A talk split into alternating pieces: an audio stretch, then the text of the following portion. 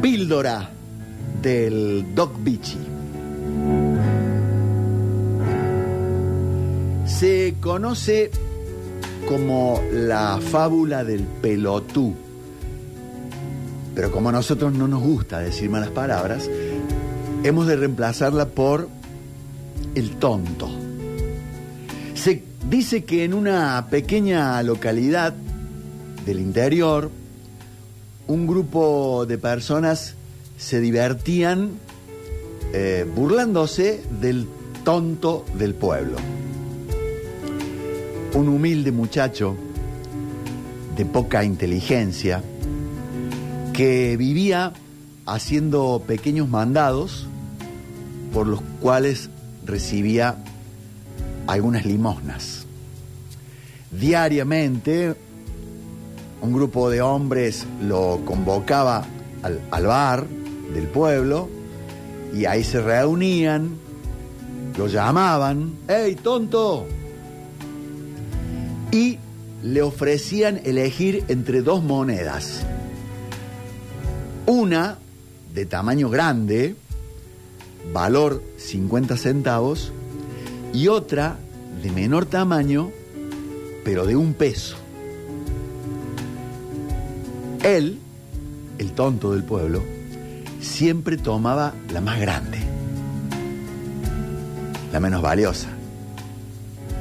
Lo que era motivo de risas para los convocantes y para todos los asistentes al lugar. Un día, alguien, un forastero, que observaba a este grupo divertirse con el inocente joven, lo llamó aparte y le preguntó si todavía no se había dado cuenta que la moneda de, mayor tamaño valía menos. Y el muchacho lo miró y le respondió, claro que lo sé, no soy tan tonto, vale la mitad. Pero el día que elija la otra, se acaba el juego.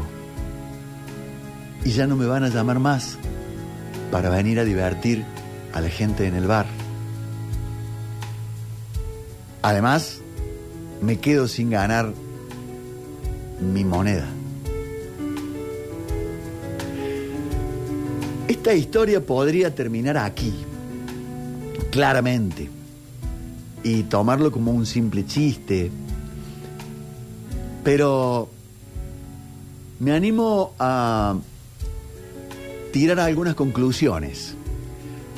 Por ejemplo, quien parece tonto no siempre lo es.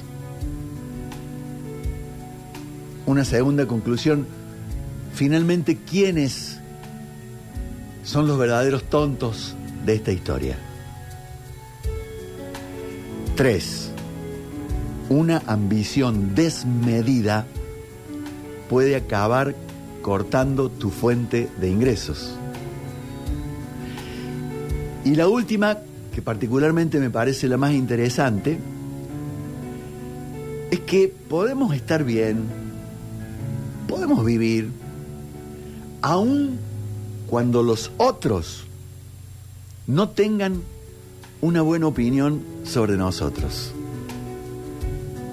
Por lo tanto, lo que importa no es lo que piensan los demás de nosotros, sino la estima que tenemos por cuánto valemos nosotros mismos.